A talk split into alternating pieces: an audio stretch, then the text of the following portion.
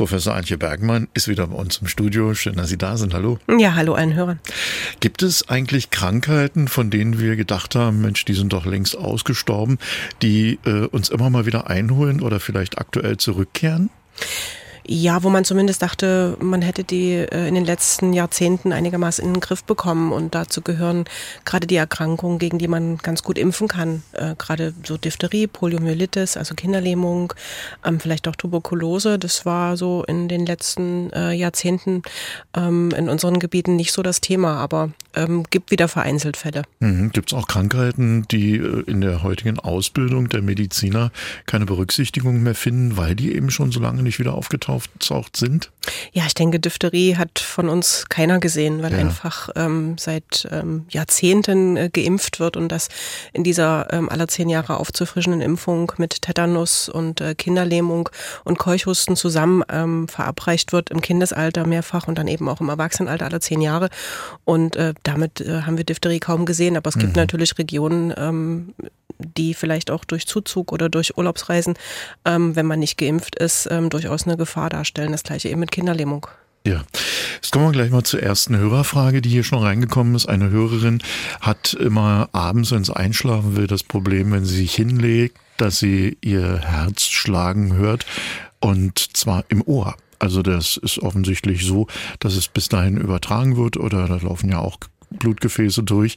Und äh, das macht sie aber ganz irre, weil sie nicht so richtig einschlafen kann. Kann man da hm. irgendwas machen, dass das nicht mehr so dolle ist? Ja, gibt einige Patienten, die über so eine besondere Art Ohrgeräusch klagen. Ähm, das kann ein Tinnitusgeräusch sein, kann aber auch ähm, wirklich sein, dass der Blutdruck vielleicht ähm, etwas erhöht ist. Äh, in beiden Fällen der Weg zum Hausarzt, Blutdruck checken, äh, schauen, ob äh, das Gefäßsystem in Ordnung ist oder ob eine bestimmte Form von Gefäßverkalkung, Arteriosklerose eine Rolle spielt und dann natürlich auch die Gefäße zum Ohr betroffen sein können. Ähm, ja, und dann zum HNO-Arzt, der das Hörvermögen prüft und tatsächlich äh, unterscheiden kann, ob es so ein Hörgeräusch ist.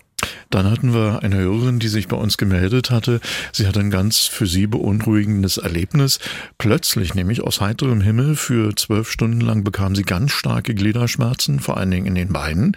Äh, Temperatur ist hochgegangen, sie hat Kopfschmerzen bekommen. Weitere zwölf Stunden später wurde es wieder besser. Aber in der Phase, als der Schmerz da war, war es so schlimm, dass sie gar nicht richtig laufen konnte. Ist auch deswegen nicht zum Arzt. Naja, dann war es nach zwölf Stunden ja wieder weg und dann ist auch nicht hingegangen und fragt jetzt aber so im Nachhinein macht sie sich schon ein bisschen Sorgen. Was, was kann denn da los gewesen sein? Hm, Glaskugel gefragt. Ja. Ähm, aber es klingt so äh, nach einem Infekt und der kann durchaus mit ganz heftigen Gliederschmerzen, vielleicht auch Fieberschüttelfrost einhergehen. Und das Gute ist ja, wenn es so schnell wieder vorbei ist, dass der Körper äh, ein gutes Abwehrsystem hat, das mhm. Immunsystem hervorragend arbeitet und gut mit diesem Infekt äh, und mit dem, was auch immer Viren, es gibt ja noch Millionen andere Viren außer ähm, Covid-19-Infektionen und Coronaviren, ähm, damit gut aus, sich auseinandergesetzt hat und das eben bekämpft. Hier geht es um eine Schilddrüsenunterfunktion ist bei einer Hörerin festgestellt worden. Da die aber nur schwach ausgeprägt ist, sind Hormone nicht verschrieben worden. Stattdessen aber hochdosiertes Selen. Erstmal für 14 Tage. Jetzt fragt die Hörerin, kann es sein, dass sie das auch dann über einen längeren Zeitraum später noch nehmen muss?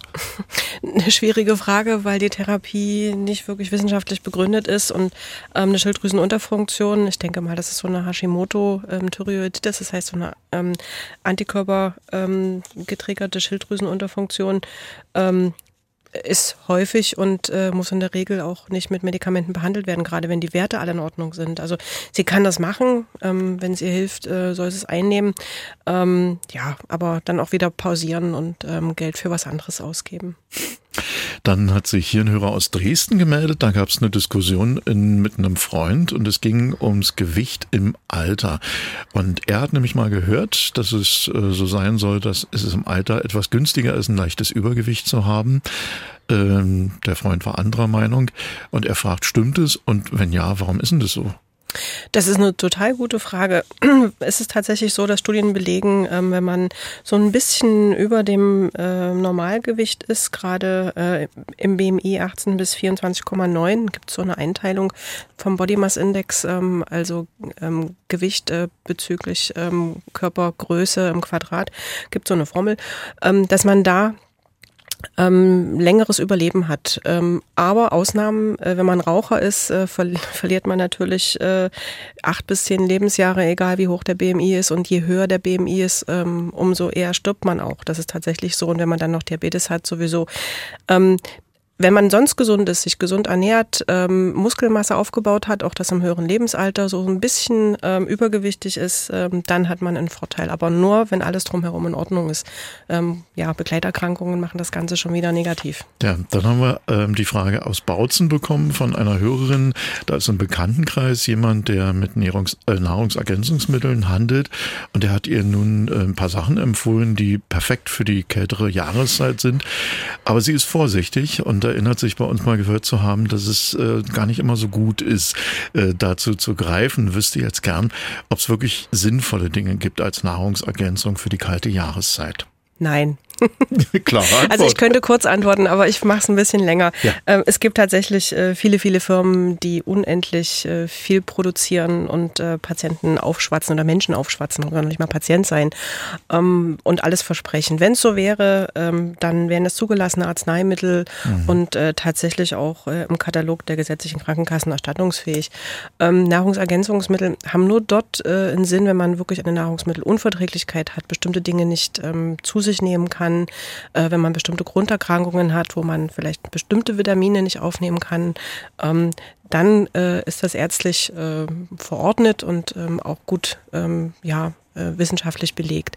Alles andere, was so angeboten wird, ähm, da gibt es die kuriosesten Dinge, die man äh, zu sich nehmen soll, kostet einfach viel Geld. Und äh, wenn man in gesunde Ernährung äh, investiert, regional vielleicht sogar noch, und äh, wenn man dann sich viel bewegt, ähm, ein gutes Fahrrad kauft, also kein E-Bike, sondern ein richtiges Fahrrad oder gute Laufschuhe, da hat man mehr gewonnen. Ja, ähm, mich wundert auch, dass solche Dinge im Strukturvertrieb vertrieben werden, also dass Bekannte einen darauf ansprechen, ja. weil sie das vertreiben. Ja.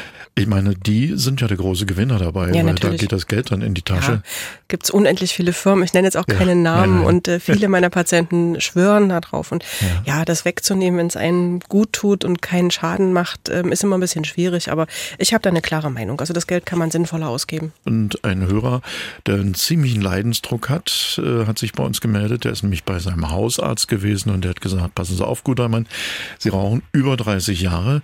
Das zahlt sich für sie aus und zwar in Minus-Lebensjahren.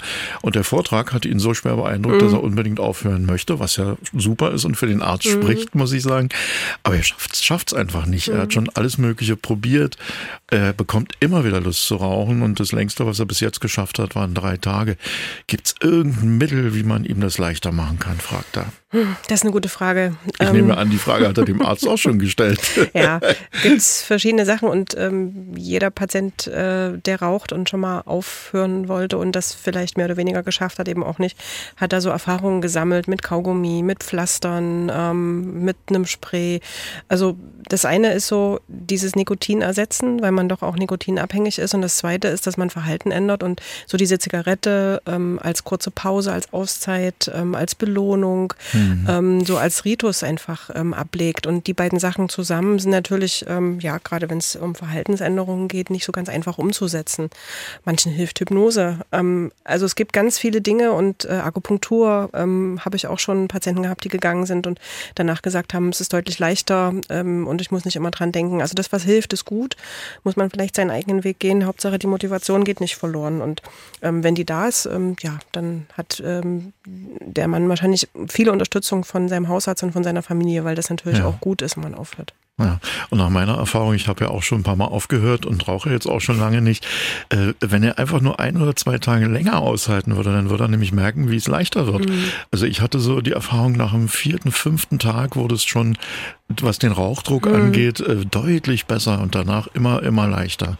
Ja, es gelingt ja auch Patienten, die ein schweres Ereignis hatten oder ja. ähm, einen Todesfall im Familienumfeld oder selber eine Erkrankung bekommen haben, von einem Tag auf den anderen aufzuhören. Man muss natürlich auch die Umgebung meiden. Also wenn man dann immer mit Rauchern zusammen ist und zusammen die Pausen macht, ist es schwierig. Mhm. Ähm, alles wegschmeißen, was irgendwie an Rauchen erinnert, niemals irgendwo einen Aschenbecher haben. Also sind so kleine Sachen, die man ähm, zusätzlich einsetzen kann. Mhm. Dann haben wir hier eine ganz interessante Frage reinbekommen. Hier hat sich eine Hörerin gemeldet.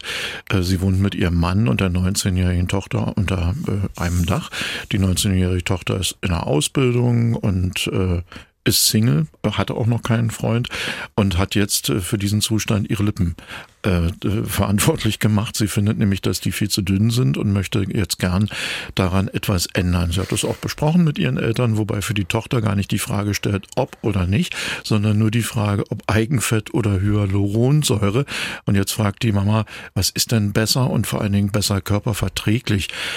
Uh, mir stellt sich in erster Linie die Frage, muss man das wirklich machen? Ja, um Gottes Willen. Also lieber nicht, oder? Lieber nicht, nee.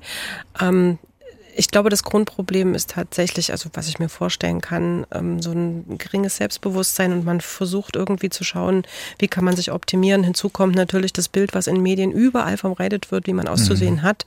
Und äh, minimale Abweichungen ähm, werden da nicht toleriert von denen, die, ja, von den sogenannten Peers, also die mit einem ähm, die, die Tage verbringen und vielleicht auch ja, Vorbilder sind, eben auch nicht. Man hat auch im Internet nicht immer so die richtigen Vorbilder, wenn ich an Influencer Influencer auf Instagram denke, da ja, schüttelt es mich manchmal, was das so für ein Bild vermittelt wird. Und ähm, ich glaube, die Eltern, die ja ein gutes Verhältnis haben, sonst hätte die Tochter ja nicht erzählt, dass sie sowas vorhat, sollen noch mal ins Gespräch mit ihr kommen, warum sie es wirklich machen will, weil jeder Eingriff hat Risiken und gerade in so einem jungen Alter ist egal, was man macht, ähm, das ist nicht schön, wenn eine Komplikation hinterher eintritt, ähm, wenn eine Infektion eintritt oder wirklich eine Allergie, zum Beispiel auf Hyaluron oder auf irgendwas anderes an Zusatzstoffen ähm, und dann die Lippen einfach so massiv geschwollen sind und aufplatzen oder ja ganz entstellt sind, vielleicht durch Narben, dass man sich dann ärgert, das gemacht zu haben. Ja, und ehrlich gesagt, Männer finden das auch gar nicht so schön. Also ich bin ja selbst ein Mann. Ich finde es eher erschreckend, wenn das so ein bisschen nach Schlauchboot aussieht. Naja, jetzt geht es um Alkohol. Mhm. Hier hat sich eine Hörerin gemeldet bei uns, äh, macht sich Sorgen um den äh, Partner. Der trinkt jeden Abend Bier, das sind zwei, drei Flaschen. Schnaps trinkt er aber zum Glück nie und betrunken hat sie auch nicht erlebt. Und sie fragt sich nun, hm, ist das noch eine Menge, die man tolerieren kann? Eigentlich nämlich kann sie es nicht. Und, und was kann man tun? Sie ist sehr verunsichert, hat sie noch mit zugeschrieben. Ja, erstmal gut, ähm, dass er überlegt und ähm, vielleicht auch äh, mit ihrem Mann schon mal drüber geredet hat, weil zwei, drei Flaschen Bier sind ja äh, dreimal ein halber Liter. Das ist schon viel, weil ähm, risikoarmer Alkoholgenuss liegt bei Männern in der Regel bei zwei Flaschen, äh, zwei, bei zwei Gläsern, ne? also 0,3 mhm. und das ist viel, viel weniger ähm, bei Frauen die Hälfte. Ähm, das, wo man sagt, ja, ist vielleicht noch tolerabel, aber eben auch nicht jeden Tag. Ähm, und wenn sie ihn noch nie betrunken erlebt hat, ähm, kann das auch ein Zeichen sein, dass er einfach auch viel verträgt. Ne? Und ähm, sie sollte nochmal aktiv schauen, wie es morgens ist. Ähm, äh, ob er vielleicht auch schon mal angesprochen wurde vom Arzt, äh, dass er zu viel trinkt, ob vielleicht auch schon Werte mal bestimmt wurden und er wurde darauf hingewiesen, also ob er morgens irgendwas braucht, um in Gang zu kommen ähm, oder ein schlechtes Gewissen auch hat. Das sind so ein paar Fragen, ähm, die zielführend sind und wo man dann vielleicht auch auf ein größeres Problem stößt. Und dann muss man äh, klar sagen, wenn keine Motivation da ist, bei demjenigen irgendwas zu verändern, ist es für die Familie nicht so ganz einfach. Und ähm, wenn aber Motivationsbereitschaft da ist, ähm, ist der Hausarzt der erste Ansprechpartner und der macht dann natürlich die ähm, entsprechenden ähm, Überweisungen und Einweisungen zur Entgiftung und dann natürlich zur Entwöhnung und Motivationstherapie fertig und ähm, steht zur Seite auch den Angehörigen. Aber der, der Schritt äh, zu sagen, ich habe ein Problem, ist für den Patienten Patienten der größte und der schwerste. Eine Hörerin, die hat schon ihr Leben lang mit sehr dünnem Haar zu tun. Letztens war Mädelsabend und da hat eine Freundin zu ihr gesagt, du weißt du was, du hast hier am Hinterkopf richtig Haarausfall. Und dann hat sie schon mal was gehört vom kreisrunden Haarausfall. Das äh, fiel dann auch im Freundeskreis bei den Mädels der Begriff. Und sie fragt sich, wer ist denn da der ärztliche Ansprechpartner? Um tatsächlich erstmal zu schauen, ist es ein ähm, Haarausfall ähm, an sich, kann man so eine Zupfprobe machen beim Hausarzt oder ähm, der schaut dann auch die ähm, Kopfhaut nochmal an. Ist es ein kreisrunder Haarausfall und der kann dann vielleicht schon Voruntersuchungen in die Wege leiten und äh, der nächste, der dann ein Ansprechpartner ist, wenn es zum Beispiel so eine äh, kreisrunde Haarausfallproblematik sein kann, ähm, ist dann der Hautarzt und ähm, da gibt es Laboruntersuchungen. Am Ende ähm, sind die nur mittelzielführend, weil man oft keine Ursache findet äh, und die Therapie ist auch nicht ganz so mhm. einfach. Aber es gibt Therapien und das Gute ist, manchmal hört das auch wieder auf und äh, regeneriert sich. Also die Frage ist auch, sind noch Haarwurzeln da oder eben auch nicht? Die klärt dann der Hautarzt. Ja, aber es ist schon mal schön, dass die Freundinnen da so locker drauf sind und sagen, du hier, gucke mal. äh, macht ja auch nicht jeder. naja, Freundinnen können auch manchmal ganz gemein sein. Also ich hoffe mal, das war nicht so gemeint, sondern eher aus der Sorge heraus. Schau mal. Als kleine äh, Spitze, ja, okay. Oh, Mensch, sah es doch ja. schon mal besser aus. Dann haben wir hier einen Hörer, der hat rote Flecken unter den Achseln bekommen, mhm. äh, ist noch gar nicht so lange her. Hat mal seine Frau gefragt, ob sie irgendwas geändert hat und tatsächlich, sie hat einen günstigeren Weichspüler, um Geld zu sparen, gekauft. Kann das die Ursache sein? Nee, eher nicht. Dann hätte man ja Probleme auch an anderen Körperstellen. Und sind die ja. Achselhöhlen äh, Regionen, die ähm, ja oftmals mehr Feuchtigkeit äh, produzieren als andere Regionen. Also die Leistengegend äh, und das Genitale ist noch so eine Region, wo auch mhm. ja ähm, sich, ich spreche deswegen davon, weil sich dort die Pilze ansiedeln können. Und so Rötungen scharf begrenzt, ähm, die vielleicht auch jucken, gerade in Achselhöhlen oder Leistengegend ähm, sind es ganz oft Pilze. Gibt es eine Creme dagegen, verschreibt der Hausarzt und ähm, man sollte das trocken halten, ähm, also Baumwoll-Shirts anziehen, vielleicht über 50 Grad waschen und möglichst auf Weichspüler auch verzichten. Wenn man ja. Wäsche irgendwie die Option hat, rauszuhängen, braucht man eigentlich keinen Weichspüler. Die Gesundheitsfragen werden uns nicht ausgehen, bin nee, ich ganz sicher. Und ganz wir sehen uns nicht. in 14 Tagen wieder ja. zur nächsten Hausarztsprechstunde. Damit es Ihnen immer gut geht. Nachgehört, die Hausarztsprechstunde.